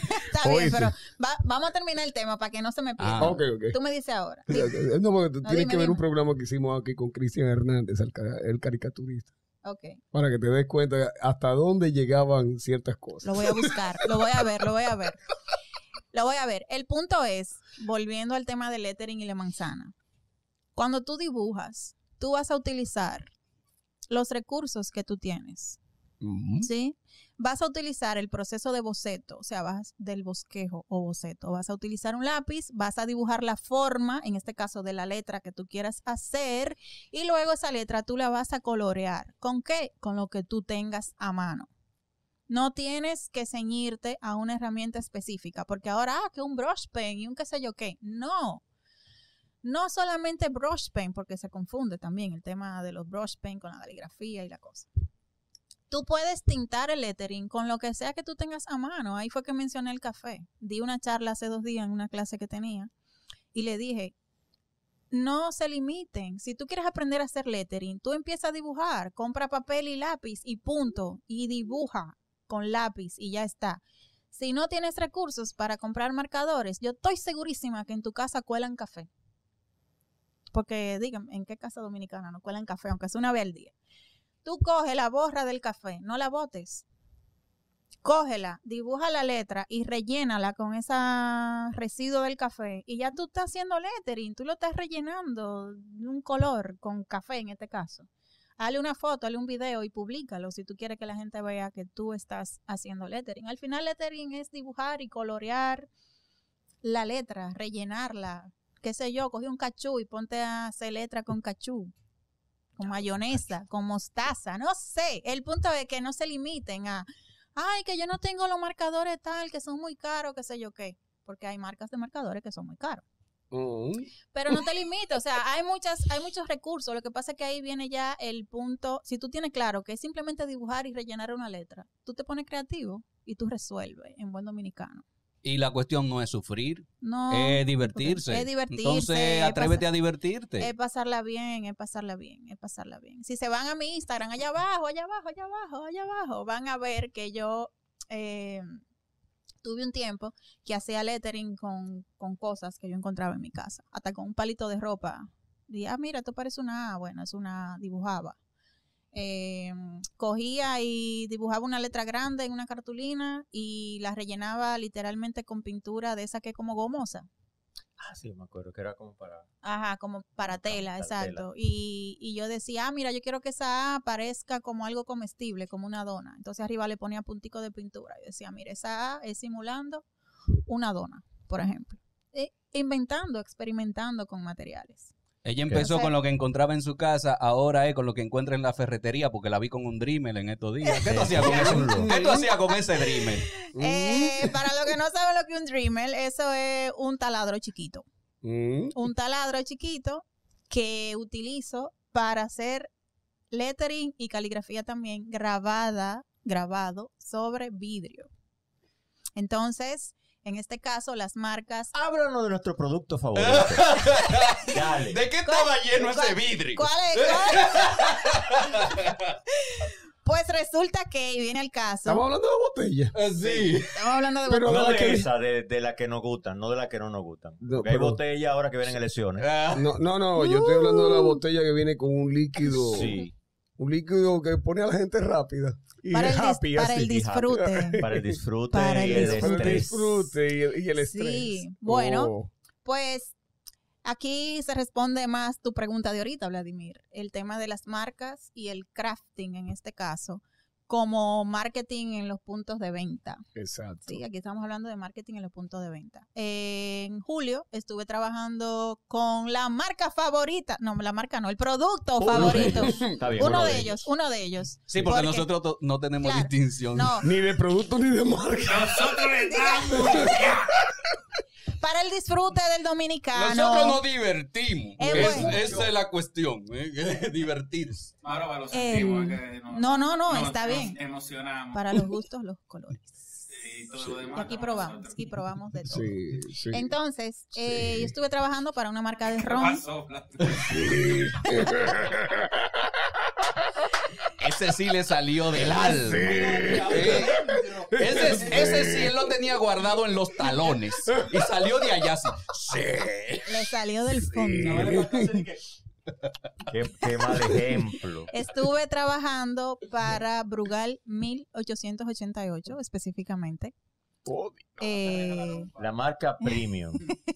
Ojo, la marca premium. eh, sí, es Sí, premium, es, sí. es un ron de alta calidad. Eh, O el producto primero, ¿no? el producto. El producto El premium. producto. Sí. Sí. Eh, entonces, en ese caso, la marca eh, hace lo que se llama activación de marca. Una activación de marca es cuando por la compra de, de ese producto, la marca te da algo a cambio. Entonces, eso hace que se active, para decirlo de una manera A nivel más- profesional. más llana, ¿no? Exactamente. que se active la marca y que la, el público eh, decida hacer una compra, ¿verdad? Entonces, eh, bueno, desde que yo empecé a trabajar con lettering, estoy haciendo cosas personalizando productos, pero hablando en este en específico y el Dremel, que dijo Walkie, en este caso, eh, lo que se decidió fue hacer caligrafía y lettering con un Dremel, o sea, haciendo grabado, haciendo las letras grabadas en el vidrio. O sea, que con ese taladro pequeño En vivo. en vivo, ahí el cliente esperando, se le ponía el nombre y el apellido de la persona. Porque no era que hacían una reservación, ni que yo voy a querer tanta cuando yo No. vaya. No, es que dije, ay, tú estás grabando. ¡Ay, déjame coger una! Entonces van, toman la botella, se paga primero, luego pasan por donde mí, No, claro. este, y ahí en vivo con la persona ahí esperando, eh, yo procedo a hacer el grabado del nombre. Eh, cuando estamos hablando de grabado, estamos haciendo de hacer un surco en el vidrio. O sea, que es un trabajo muy delicado porque si yo no tengo un buen manejo de la herramienta, pueden pasar varias cosas. Una es que se me resbale la herramienta y le haga un rayón a la botella donde no debo. O puedo presionarla tanto y pasarle tanto el, el taladro que puedo romper la botella. O sea, que y- o un una cosa, o una cosa quizá que no es tan importante como la que acaba de mencionar es que te cortes ¿verdad? También. Ah, mira, no había pensado. mira, ¿por Eso qué? está en la, en la menos importante. ¿Por qué yo no había pensado en eso? También me puedo cortar. porque Claro, si- claro, sí, por la presión sí de, se- de- del no, que, que de- si se me resbala también el, el- la herramienta, me puedo cortar, porque eso Claro. es, es un taladro dando vuelta ahí, ¿no? En la punta. Claro. Y nada, eh, estuve trabajando, grabando botellas y hace como cuatro días estuve trabajando en un evento privado, porque también lo hacen para eventos privados, no solo para marketing en el punto de venta. En un evento privado eh, estaban lanzando algo con la mm, cerveza, es otro- como Dale, una pero- cerveza española, no, no recuerdo, el- ay Dios mío, perdón, no recuerdo el nombre ahora mismo. Estrella Galicia. Estrella Galicia. con- Viste, venga. eh, ole, Joder. había un evento privado con Estrella Galicia donde tenían invitados especiales, ciento y pico de invitados, y estaban, tenían copas, ¿no? Timbradas con la marca, y los invitados podían pasar por donde mí, otra vez ahí en vivo esperando, y así es más complicado porque están toditos ahí juntos esperando. Entonces yo hacía el grabado sobre las copas. Habían tres tipos de copas diferentes. Y yo grababa y entregaba, grababa y entregaba. Entonces también lo utilizan para, para, para eventos privados. ¿Por qué? Porque eso es un plus para la marca. Eso es un detalle único y especial también para los invitados o para las personas que decidan comprar el producto cuando es en un punto de venta. Eso es como algo, un detalle muy especial y muy único. Y a la gente le encanta. Y no, y, y Y a mí el- también. el- Eh, y el producto, bueno, en este caso era una copa, pero en el caso del ron era el producto que tú grababas. El producto cambia su significado. Sí. Simplemente poniéndole, Claro. poniéndole esa no esa distinción a esa a, a ese, Sí, a ese empaque ¿quién te lo va a botar ya cambia, ya ya ya Me cambia. imagino que muchos lo ah, hicieron, esta me la bebí por ti. No, no, no, Mira, es que déjame hacerte Algunos pregunta. la beben. An- Antes que Sí. igual que me vuelva a interrumpir, hacerle la pregunta. Dale, dale, dale. Eh, la tenía pendiente eh, por muchas cosas que se hablaron durante eh, todo, todo lo que tú has dicho a nivel básico de tipografía y todo cuando estamos entrando ya a, a temas más especializados de marketing. Es la personalización y el trabajo manual, el dibujo. Eh, tengo que dirigir la atención de la pregunta a los chicos de nosotros, a los Mm. estudiantes, porque el pensamiento general es, mientras menos lucha yo coja, mejor. Pero evidentemente lo que queremos que todos los, no solamente los estudiantes, sino los profesionales del área, es que vean el éxito que tú has tenido, no teniéndole miedo, no solamente a leer, sino a Mm. formarte en las técnicas básicas que se han utilizado hace más de 2000 años. Sí. Y cuando tú le hablas a un joven acerca de cosas viejas, comienzan hasta a criticarse y a renegar de esas cosas, del dibujo, de las técnicas antiguas y de la personalización de cosas hechas a mano. Porque la opinión sería, pero si yo lo descargo de Dafont y resuelvo. Y ¿Por no- qué hay y- que y- traerse beso? Entonces, todo lo que tú haces, yo quiero que te digas el valor que tiene agregado, que ahí viene también lo de la moña. No, no, y- Es mejor. y, y cre- y creo- y- y yo sé que a ellos les interesa más la moña. ¿Cuál moña? La moña. Así como la tuya, ahí atrás. Ahí,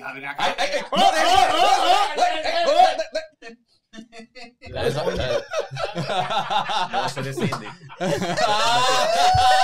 Cindy, Cindy produce. Creo que le. Creo que te faltó uno. Mencionaste tres. Creo que te faltó uno que fue el no tener miedo o darle cabida a la experimentación. No solo a trabajar con cosas viejas o con técnicas antiguas, sino aplicarla a nuevas herramientas Claro. y a experimentar, ¿no? A jugar, a divertirse, que es lo que muchas veces trato de, de decirle a los muchachos que se traten de divertir. Sí, pero también que descargar una tipografía para resolver un diseño es lo mismo que tú descargar un logo porque te pidieron una identidad y tú lo descargaste de esa página porque son cin- ojalá sean 5 mil pesos que te paguen. O sea, en los problemas que tú te vas a envolver por no hacer algo único, creativo y que lo hiciste tú. O sea, Eso tiene un valor inmesurable. O sea, el trabajo hecho a mano o cuando tú empiezas a hacer algo desde la raíz, desde lo más básico, eso tiene un valor increíble porque tú le estás impregnando tus habilidades, tu tiempo, y es algo que aparte es algo único que tú estás creando. Y tu personalidad, porque al final tu sale tu claro que personalidad sí, en y lo que tu, tú haces. y tu personalidad. Entonces, hablando de personalidad, cuando tú le impregnas tu personalidad a un trabajo, tú estás creando como artista o como diseñador lo que es una línea gráfica. Y esa línea gráfica la gente la va a buscar. Va a decir, no, pero espérate. Yo quiero la ilustración es tuya, porque está impregnado tú, tu- tus habilidades, lo que tú haces, tiene esa, esa característica, esa fuerza, esa cosa. Yo quiero que seas tú el que me hagas la ilustración. Yo no quiero buscar a otra persona. Entonces, eh, eh, vivimos en una era tecnológica donde existe la inmediatez, donde todo el mundo quiere la cosa para allá, para ahora mismo, o hacerlo de una manera fácil, pero no le ven la importancia a cuando tú haces algo que es totalmente único, cuando tú le impregnas desde la raíz, cuando tú dibujas, cuando tú le dedicas las horas que tengas que dibujarle a ese dibujo, a esa ilustración, a ese trabajo. Y eso, aparte del valor que tiene por el proceso, también tiene un valor económico. También. Entonces, ¿por qué hay que ser tan vago para hacer las cosas? ¿Por qué la gente no quiere, por ejemplo, en el caso de los alumnos de ustedes, ponerse a dibujar? Ponerse a crear, porque el artista es un ser creativo. Tú tienes que inventar, experimentar, crear cosas nuevas en base a lo viejo. Y cuando tú conoces lo viejo, como tú dijiste, es más fácil inclusive de tú crear cosas, porque tú sabes cómo y por qué se empieza, por dónde, cuál es la teoría, cuál es, o sea, es un tema tan amplio, pero es como tan importante. Y, por ejemplo, las marcas, ¿qué ven? Cuando me contratan para hacer un trabajo de lettering digital, por ejemplo, para diseñar unas portadas de un cuaderno, ¿no? Esas portadas de esos cuadernos que recientemente diseñé para Jergens y Bioré, esas son otras marcas, es ese diseño, esas frases van a tener impregnado esa personalidad de Maroba, esas habilidades de Maroba. No es que yo voy a descargar una tipografía, sea de Dafont, que lo ha mencionado como 100 veces, o de otra página, Que, que, sino que que, no, algo hecho. que Eso no es- es que esté mal el recurso, ¿no? es que esté mal, es que, lo tú he lo, es, que, he es que tú sepas usar. Ese lo vamos a, a detallar un ching más. Entonces, eso tiene una gran importancia. Eh, lo que tú tienes que saber es valorar tu trabajo, porque no importa qué tan bueno tú seas o cuántas horas tú le dediques a esas eh, técnicas antiguas, sino qué valor tú le das. Porque tú no haces nada durando 10 horas haciendo un dibujo cuando tú lo vas a vender por 100 pesos. Mm. Ok. Le metemos mano de fondo. ¿Qué es lo que pasa? Si tú con- no tienes el valor del trabajo, ¿qué? Con Dafont. Lo mismo de ahorita que hablamos de la Comic Sans. No es que hay recursos malos, es que la gente no lo sabe utilizar. Mm. Es simplemente eso. Dafont es una página donde tú puedes descargar tipografías, ¿no? Tú puedes descargar fuentes. Pero ciertamente no todas las personas que suben tipografías ahí son diseñadores tipográficos profesionales. Son gente que están inventando en su casa, la mayoría, y suben una, entre comillas, tipografía ahí. Pero no tienen las cosas que debería tener. No está bien no está bien diseñada, no está bien programada, tiene, no tienen tildes, no tienen la virgulilla de la ñ, tú sabes, entonces ya eso La, es un la A problema. aparece divorciada de todas las letras porque se separa más cuando escri- escribe Por- una palabra. Porque exactamente son personas que no saben trabajar lo que es el kerning en una tipografía. Ya lo dijo ella. Bien, el kerning, entonces, no es que esté mal el recurso, tú puedes encontrar muchas ¿Y qué- ¿Qué es lo tipografías. es el kerning? Como el kerning. Eh, ella lo dijo hace un momentito. Carmen El, Porta. eh, Carmen Porta. ¿Qué es el kerning para los El- tigres que le gusta? el kerning es el espacio Uy, qué sexy. es el espacio entre una letra y otra. Kerning. Kerning. Y si no está bien programado, entonces cuando, como dijo Walkie, cuando tú texteas una palabra, eh, la A o cualquier letra se queda divorciada de la otra porque queda mucho espacio entre una letra y otra.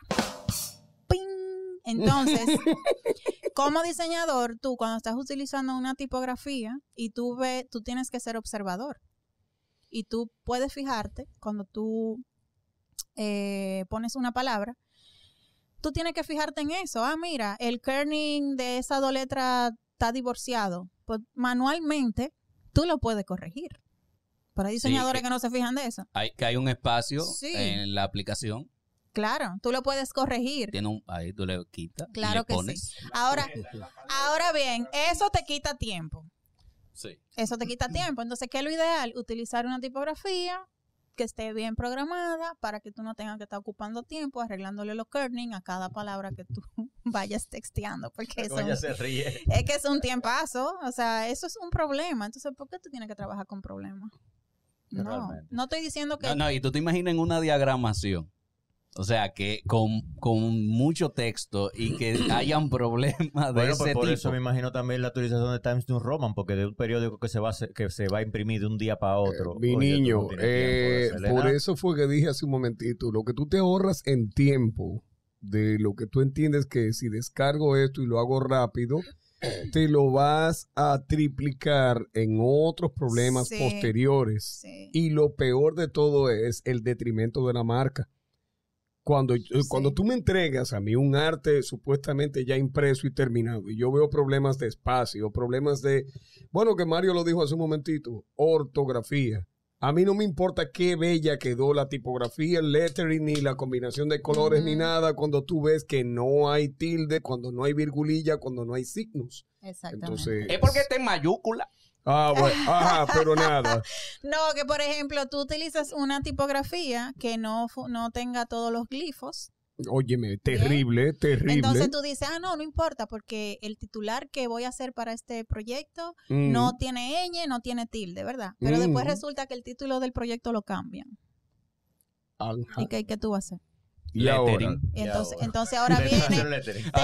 te, te cambian el título o te cambian una palabra y te dicen que esa palabra va a tener ñ o va a tener una tilde. Mm. aunque esté en mayúscula, lo, es, tú debes poner las tildes, aunque Y- estén en mayúscula. y- Entonces, ya ahí no te va a funcionar la tipografía.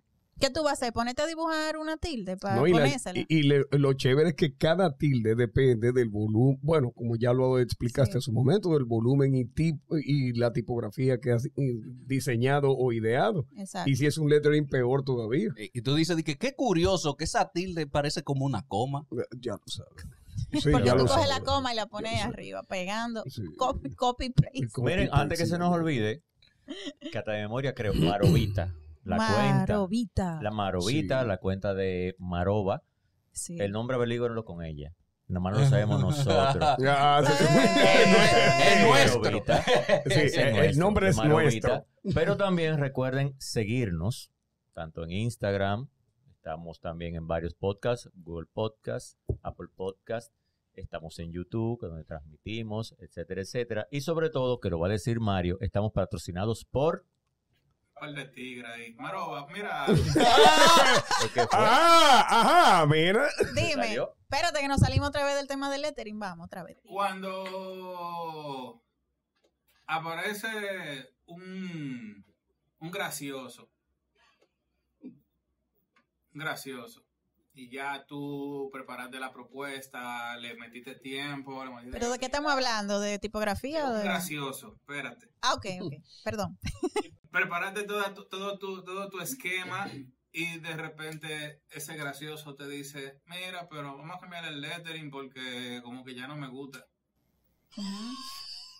Vamos a cambiarle el lettering. Sí, pero ¿Cuál es tu, tu, tu reacción ante ese, ante ese tipo de, de seres humanos creativos? Ok, vamos. Luego de que ya tú... Ok. ¿Estamos hablando de una personalización de un producto o de un lettering digital? Un gracioso X, tu trabajo, tú pensaste, tú bocetaste, dibujaste, gastaste tu energía y tu Ujú, tiempo. ujú. Te voy a poner un ejemplo. Dale. Me contra... no, aquí no voy a mencionar marca, ¿verdad? Dale. Porque esto fue algo que pasó interno, que no tengo por qué decirlo. No Me con- payola gratis para nadie. No. Me contrataron para hacer unos lettering digitales. Bueno, me, me, me contactaron. Vamos a empezar por ahí. Me contactaron. Hicimos el contacto. Ah, ¿qué es lo que tú quieres? Mira, yo quiero que tú me diseñes unas frases en digital. Eh, ¿Cómo es el proceso? Ah, mira, tú tienes que decirme cuáles son las frases. Tú me dices, no, mira, lo que queremos es multimedia pop. Aprobado, multimedia pop. Ok. Dentro de mis términos y condiciones, que esto es algo que los alumnos tienen que aprender. Hay, tú debes tener términos y condiciones para tu trabajo, sea de lettering, de dibujo, de lo que sea. Mis términos y condiciones es, ya tú me dijiste que esa es la frase que yo voy a dibujar. No hay forma ya. Yo te voy a presentar, luego que tú me pagues eh, un por ciento del proyecto, mientras tú no me pagues, yo no voy a trabajar. Yo te voy a entregar, hablamos de referencia, te mostré mi trabajo, tú dices, mira, yo quiero algo más o menos por ahí, porque también no vamos a, a trabajar lo loco, sin saber, sin tener una idea, ¿verdad? Pero, eh, eh, y si el cliente te dice, que, pero tú eres la que sabe de eso, tú eres la... Sí, me ha pasado. Aún así, yo le digo, no, ven, vamos a ver referencias de mi trabajo, de otras cosas que yo he hecho, para ver por dónde es que tú quieres guiar tu proyecto. Porque yo no tengo una bola mágica. Yo me puedo crear una idea en la cabeza, pero el cliente puede ser que no, eso no era lo que él quería, ¿no? Entonces, nada, ahí, ahí vengo yo. Mira, yo te voy a, el proceso es el siguiente, después que tú me pagues el por ciento por adelantado, yo te voy a entregar los bocetos, dos bocetos o uno, generalmente yo hago uno solo, de multimedia pop. Métele más diseño. Eso te va a incluir que tú le hagas un cambio, un cambio ligero. Cambio ligero. Si después tú quieres hacerle 3, 5, 10 cambios, tú tienes que pagar eso aparte. Siga viendo. Otra cosa, si después que yo te, ese, ese boceto que yo te presento tiene un costo, el boceto tiene un costo y el trabajo final tiene un costo.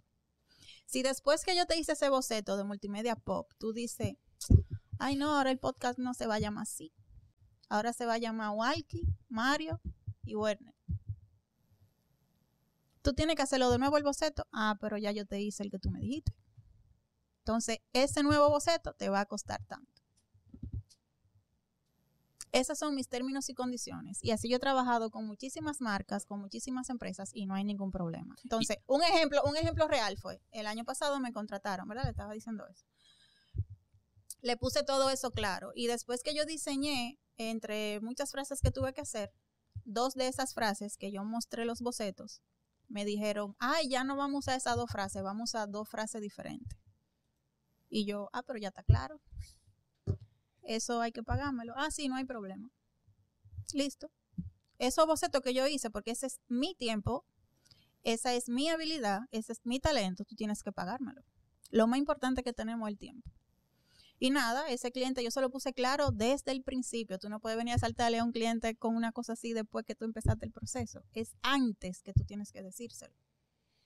Inclusive diciéndoselo desde antes, ya él está consciente, espérate, no podemos decirle que esta frase porque no estamos seguros, vamos, vamos a lo seguro. Y nada, después yo hice las otras dos frases, me pagaron de nuevo las otras dos frases, hicimos el proyecto final, me pagaron mi proyecto.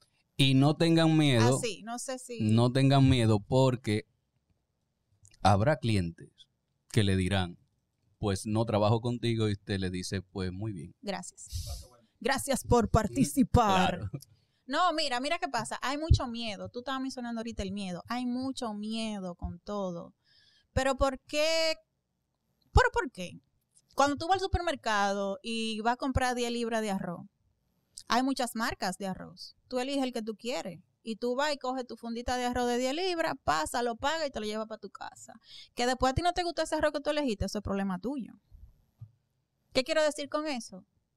Eh, tú puedes trabajar con quien tú quieras y tú puedes poner tus términos y condiciones. Los términos y condiciones del supermercado es que tú vas a coger un producto, pasa por caja y lo paga y te lo lleva para tu casa. En el caso de nosotros, mis términos y condiciones son esas. Cualquier cosita que yo te vaya a hacer, un boceto, lo que sea, eso tiene un, eso tiene un valor. Tú tienes que pagármelo. Y eso hay que hablarlo desde el principio, no a mitad del proceso. Ok. No sé si respondí de manera un poco larga. Sí, realmente, pero yo, yo considero que eso, eh, diferente a lo que la mayoría de los que empiezan creen, ah, que entonces pierdo el cliente, que es un riesgo. Yo he visto en mi experiencia al con- contrario, tú ganas mejores clientes Claro. y, Claro. la, y la moña viene mejor. Es que te voy a decir una cosa. Hay, ¿Tú quieres trabajar con clientes grandes o con clientes... No estoy diciendo que uno sea mejor que otro. con qué tipo de cliente tú quieres trabajar. Tú tienes que definir eso. ¿Tú quieres un cliente que te quite todo el tiempo y te pague cinco pesos? ¿O tú quieres un cliente que valore tu trabajo y que se haga en el tiempo y que te pague bien? Eso es lo que tú tienes que decidir. Hay clientes y hay clientes. O sea, hay clientes que te van a decir que sí, hay clientes que te van a decir que no. Yo tengo algo claro. El cliente que me rechaza una cotización, ¿qué me pasa? O sea, a todos nos pasa que nos rechazan cotizaciones. Yo digo, ok, ese no es mi cliente. Yo no soy su persona. Ese cliente, esa persona, esa marca, lo que sea, necesita otra persona que le trabaje. Ok. Marva, podemos hablar de santo tipo. Santo tipo, claro que yes. ¿Cómo empezó eso? Etcétera, etcétera. Santo tipo. Eh, por la misma inquietud que yo tuve antes de realizar el máster y aprender sobre tipografía, que yo decía, ay, pero que aquí yo no tengo dónde aprender sobre tipografía. Yo tenía esa, esa cosita por dentro, como que aquí en Santo Domingo había que hacer algo. Y mientras estaba ya en el máster, ya finalizando, estuve hablando con mi profe y mentor y también fundador de Santo Tipo, Roberto Gamonal, y le dije, profe, allá en Santo Domingo, en mi país, hace falta como algo donde uno aprenda sobre tipografía y sobre todo esto y, donde, obvio, si tú hablas de tipografía, tienes que hablar de las letras manuales, porque de ahí nace todo, ¿no? Y la respuesta del profe fue, bueno, Maroba, vamos a ver qué pasa cuando tú regreses a Santo Domingo. Y nada, vine para acá. Luego un día hablando con el profe, le dije, hay posibilidad, no sé, vamos a presentar una idea de proyecto a una institución que nos quiera patrocinar para poder realizarlo. Y bueno, entre el profe y yo creamos Santo Tipo. Le pusimos ese nombre que es Santo de Santo Domingo y tipo de tipografía. No es que un tipo santo, ay, qué santo, no. Santo Tipo es la semana tipográfica de Santo Domingo. Entonces creamos el proyecto, hicimos la presentación y tuvimos la dicha de que el Centro Cultural de España nos, nos sirviera de sponsor para poder traer a los profesores, a tanto a Roberto como al fundador de unos tipos duros, que los mencioné ahorita, vinieran aquí y creáramos una semana completa donde el primer tema es, obvio, la tipografía y las letras manuales. Entonces, dentro de Santo Tipo, lo que hacemos es hacer charlas, conferencias, talleres, masterclasses. En principio, solo empezamos nosotros, como los dos profesores. Yo eh, invitamos a algunos eh, diseñadores de renombre de aquí de Santo Domingo. Pero en años más adelante pudimos traer personas de otros países, tan, tanto a los profesores de España como a personas de Colombia, de Argentina, eh, ¿de dónde más? Bueno, de varios países. Entonces, Santo Tipo eh, es una plataforma educativa que lo hacemos de manera presencial. Y, nada, eso es la Semana Tipográfica de Santo Domingo. Eh, tuvo muy buena aceptación, yo tenía mucho miedo, yo decía, ay Dios mío, ¿y quién va a querer ir a conferencias y cosas de tipografía y cosas? Porque puede resultar quizá aburrido para muchas personas. Y al contrario, o sea, el evento se llenó se llenó y tuvimos que poner pantalla en el patio para que la gente que se quedaron afuera pudieran ver toda la cosa y ha tenido una aceptación increíble. De verdad. Mira cómo él está. No, que eso es chévere, o sea, algo que se te que tú no estás esperando que sea de ese impacto y de repente sí. suceda, o sea, eso. la gente empezó a hacernos entrevistas, salimos en revista, en periódico, en, en fuimos a canales de televisión, entrevistas de radio. Eh, fuimos a universidades, fuimos a la UAS, eh, impartimos una conferencia, el profesor y yo, también eh, hemos ido a varias instituciones educativas, fuimos a Chabón también, o sea que ha tenido una aceptación que no me puedo quejar, de verdad, porque realmente es un proyecto educativo que que para mí es de suma importancia, para no solo diseñadores, sino también todas las personas que trabajen con tipografía y que también quieran tener conocimiento del lettering y la caligrafía. Sí, porque aquí sí. tú dices festival tal marca de música latina, se sabe que se va a llevar, pero cuando tú dices festival de tipografía Exacto. y que se llene, Sí. O sea, estamos ganando. Sí, sí. Estamos ganando. Sí, es una sí. cosa increíble. Como sí. que, wow, qué genial. Y nada, eh, tenemos dos años que no lo realizamos por temas personales. Pero ya para el 2024, año que viene, vamos a ver cómo retomamos de nuevo la Semana Tipográfica de Santo Domingo. No, y como pionera, no solamente que tienes tus fans, sino que tienes tus, eh, ¿cómo le diríamos? Tus acólitos, Sí, seguidores. los que sí, siguen sí, ahí, Sí. Tus Sí. adeptos. tus adeptos. Wow. Saludos a Vitoto. y a Javier. Sí, sí, sí, sí. No, mira, y tengo que mencionar que Santo Tipo eh, lo empezamos el profe y yo, pero yo tuve un, un grupo de amigos que me han dado apoyo de- desde, desde el día cero, desde el día uno. Y, y mira gracias. nombre. Bueno, ahí está Javier Letters, que es mi amigo y, y compañero de trabajo, que siempre ha Javierito. estado presente en tanto en proyectos conmigo como en Santo Tipo. Eh, también Víctor Rosario, eh, Mariels, allá en Santiago, Mariels, eh, Kobe Méndez, que fue un alumno mío de Lettering y que también apoya a Santo Tipo. eh, y así, y cada año se ha ido sumando gente que, que confía en el proyecto, que cree en el proyecto y dice, no te apures, vamos a darle, en buen dominicano. Yo estoy ahí, yo te ayudo, yo te ayudo con el diseño, yo te ayudo con la fotografía, yo te ayudo con la edición de los videos. Y llegamos a un punto en donde eh, hemos sido sponsoreados por marcas que han creído en el proyecto también y eso ha ayudado a que a que no sea solamente ven ayúdame sino como que mira te vamos a poder remunerar para tú poder ayudar en santo tipo y no puedo dejar de mencionar a todos los diseñadores y profesores de Santo Domingo que han dicho que sí en, en las ediciones que se han hecho para eh, impartir su conocimiento en las conferencias y las masterclasses.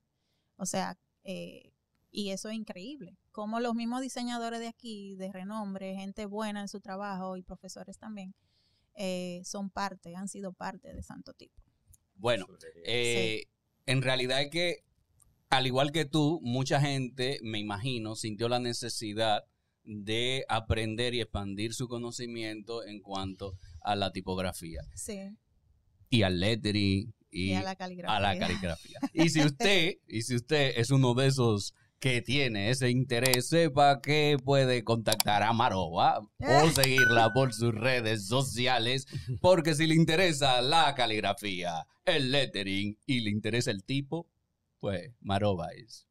Wow, qué De que payola. Maroba es la tipa. Señores, yo creo que tenemos, tenemos un ratico. La tipa. Ey, La santa tipa. usted. ¿A dónde pueden escuchar este delicioso podcast? Nuestro podcast es- está en las plataformas principales que ustedes ya nos siguen previamente, en YouTube, en Apple Podcasts, también en Spotify, que hay gente que dice que no encuentra los capítulos. Búsquelos, están todos ahí. Y también ustedes saben que nos pueden dar seguimiento en Instagram, tanto a la cuenta de Multimedia Pop como a nuestras cuentas personales. Comenten, digan, no es verdad lo que hemos dicho, era relajando esos señores que no importa lo que comenten, que no nos importa, sí nos importa, sí nos importa. Bueno, ¿quién le patrocina en este hermoso momento auditivo, Nos patrocina principalmente y nos viste 711 Clothing. Mírenlo ahí. Todos están Eh, aquí. estamos entrando en época navideña, ven, mírenlo ahí. Eh, verde y rojo. Sí. Verde, rojo, Verde, blanco, rojo, pero negro, si usted no es tan colorido, también hay más colores. También hay Eh, más colores. Y por supuesto, este look, Ese cutis. ese cutis, Este co- ese corte sexy. ese corte sexy. Eh, El pelo, el pelo. Saludos a El Leo. pelo. Leo. Sí, Sí, Le- Leo, Leo, Barbershop. Le- Leo siempre tiene la mejor de las atenciones para nosotros y un trato impecable si usted quiere ir para allá y no ponerse bonito. Bueno, conmigo tuvo que trabajar mucho, pero si usted quiere ir y acicalarse, pues vaya donde Leo. Y si lo que quiere ir a acicalar, si necesita darse un traguito, también lo encuentra ahí. O un masajito. Vaya. Chévere. Dígale que Multimedia Pop lo, mandó. También Sapo Studio, que nos no brega con, los impresos, stickers y demás, y chulerías. Sapo Studio mete mano. Eh, vamos a un chin. Tres, dos, Esto fue Multimedia Pop desde Space Cat Studio. Recuerda seguirnos en el Instagram Multimedia Pop, y en nuestra página web multimediapop.com.